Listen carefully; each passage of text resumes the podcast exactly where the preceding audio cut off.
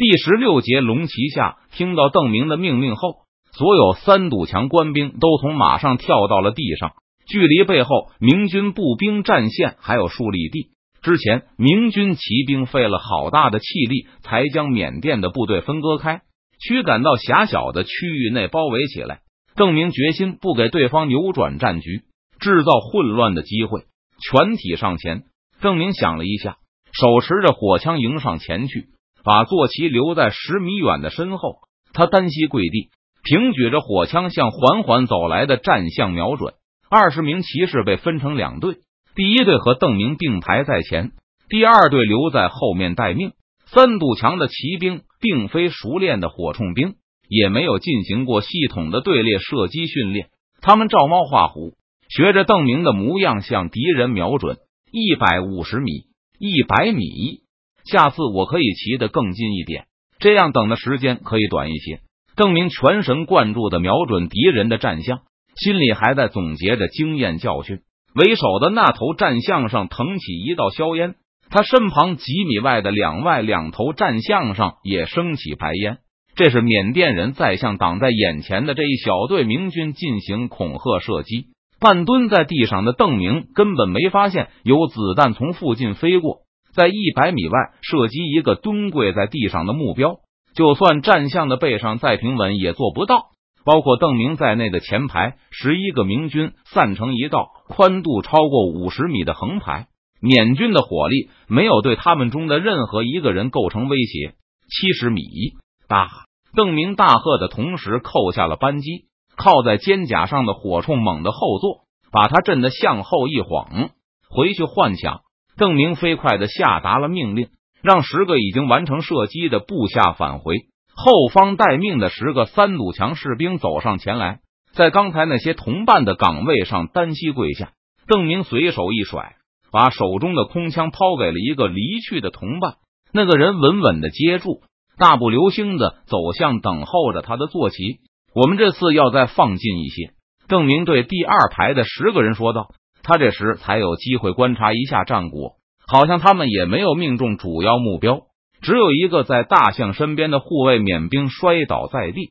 刚才邓明并没有指定目标，很不理想的战果让他决定继续对战术进行修正。大家一起瞄准这一头。邓明指着走在最前面的那头缅甸战象说道：“他站在队列前，高举起一只手，等我命令就一起开火。五十米，大。”邓明挥下手臂的同时，发出了一声短促的呼声。十个三堵墙士兵几乎同时扣下扳机。好，我们回去换枪。邓明倒退着走了两步。这次的战果不错。缅军为首的那头象本来在慢悠悠的走着，但突然之间，他剧烈的跳动起来，就像是一头疼的发狂的战马，把背上的武士都颠了下来。护卫着这头像的几个步行卫士也被发狂的大象撞翻。这头像发出恐怖的吼叫声，在剧烈的蹦跳几下后，从一个人的背上踩过，向邓明这边奔来。不过明军已经骑上了他们的坐骑，轻松的把狂暴的大象甩在身后。大象的皮果然很厚。邓明一边离去，一边回头张望。他不能不承认狄三喜说的话看起来蛮正确。追了两步后。那头大象又发出一声长嘶，轰然一声侧倒在地上，不停的抽搐着，发出鸣叫声，显然是痛苦难当，也没有想象的那么皮厚。迎面迎上来十几名明军的骑兵，其中有十个是刚才去换枪的手下，身后还跟着六个白文选的骑手。巩昌王的骑手每人都拿着两支火铳，把他们交给了邓明、邓帅，空枪给我们就好了。好。邓明换上了填满药子的火铳，又掉头向缅军的象群跑去。这次是在距离大象一百米处下马。三堵墙士兵向前走了两步，又一次像刚才那样排成横队，蹲跪在地上瞄准。骑射第一头，邓明大声的介绍着刚刚获得的先进经验。他一边说，一边闭上一只眼，稳稳的瞄准目标。七十米，六十米。带头的那只战象突然加速，显然他背上的御手意识到他们已经成为目标。五十米，大硝烟喷出后，对面又传来一声洪亮的大象哀鸣。为首的战象前腿猛地伏地，跪倒在地上，停止了冲锋。在这头大象左右，另外两头接着冲出，他们背上的骑手也跟着前面的同伴一起发起了冲锋。左面大邓明指着目标叫道：“待命的十个明军士兵想也不想的把火铳指向了邓明手臂指向的位置，扣动了扳机。走！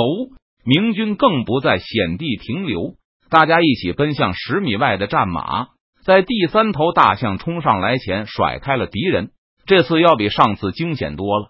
邓明跳上马时，大象距离他只有不到二十米远。最近时可能只有十几米的距离，向背上的敌人还放了一枪。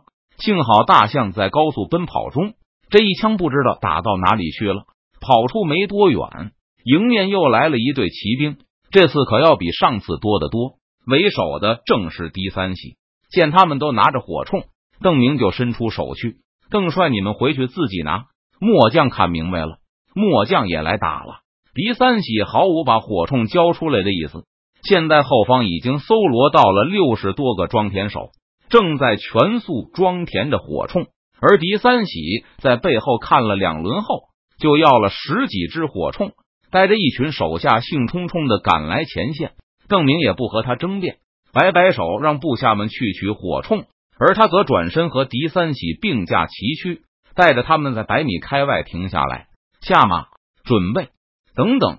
郑明这才发现，狄三喜居然没有把火绳装上扳机，而是取下来在手里拿着。不装火绳怎么开枪？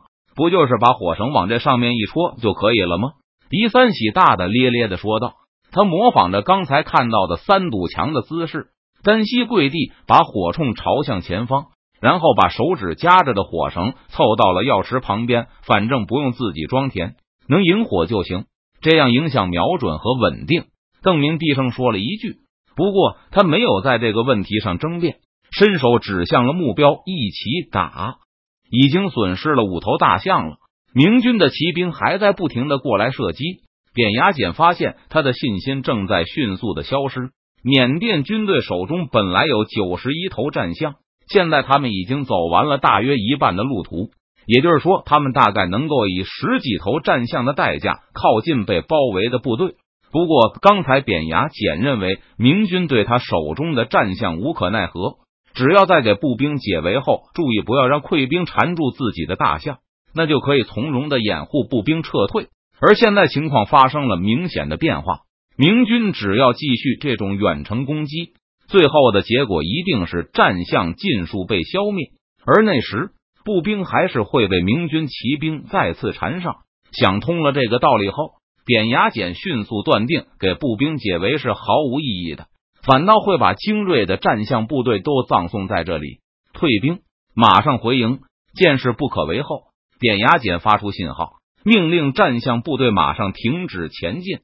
愚不可及，看到前进了一里多的缅甸战象突然停下脚步，邓明先是吃惊，然后微微摇头。刚才我没办法，难道现在我能让你们跑了吗？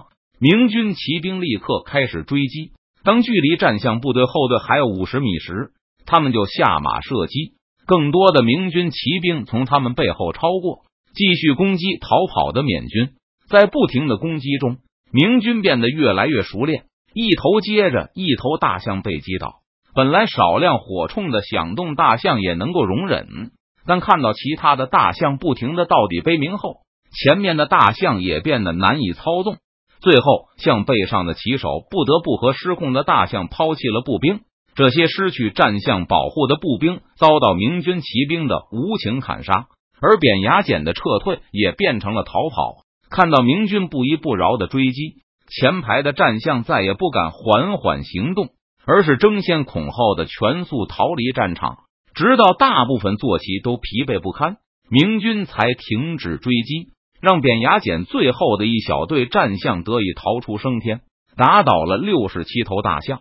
巩昌王府的侍卫最后也都参与了追击和射击。他们清点着这一路的战果，对邓明笑道：“今天晚上有肉吃了。”邓明轻轻合手：“中国人吃苦耐劳，善于学习，是高产的农民，是巧手的工匠，是精明的商人，也是一流的士兵。站在邓明周围的本都是土中刨食的农夫，但只要给他们一个机会，就会成长为骁勇的士兵。西营的这些骑兵只是旁观了一会儿，就能掌握新的战斗技巧。对国人来说，这实在不是难事。我们是聪明的、可塑性强的民族，只要统治者不施展权术，我的祖国就盛产英勇的战士、杰出的工人。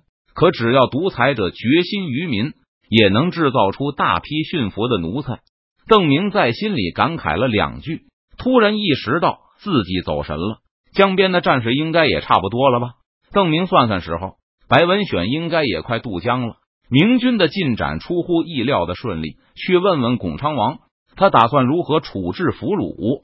还有附近的缅人男丁，还能如何处置？狄三喜说道：“无论是缅丁还是俘虏，都让他们帮我们搬东西，没用的就杀了好了。女子分给将士，不好。”邓明摇摇头，瞥了狄三喜一眼。我觉得只有两种办法，一种就是男丁全杀了，一个不留。那谁帮我们搬东西？狄三喜反问道：“还有一种呢？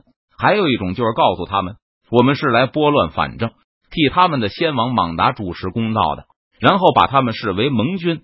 邓明平心静气的说道：“我们要不就彻底杀光遇到的缅人，只信任华裔；要不就尊重他们，让他们认为我们只是莽白的敌人。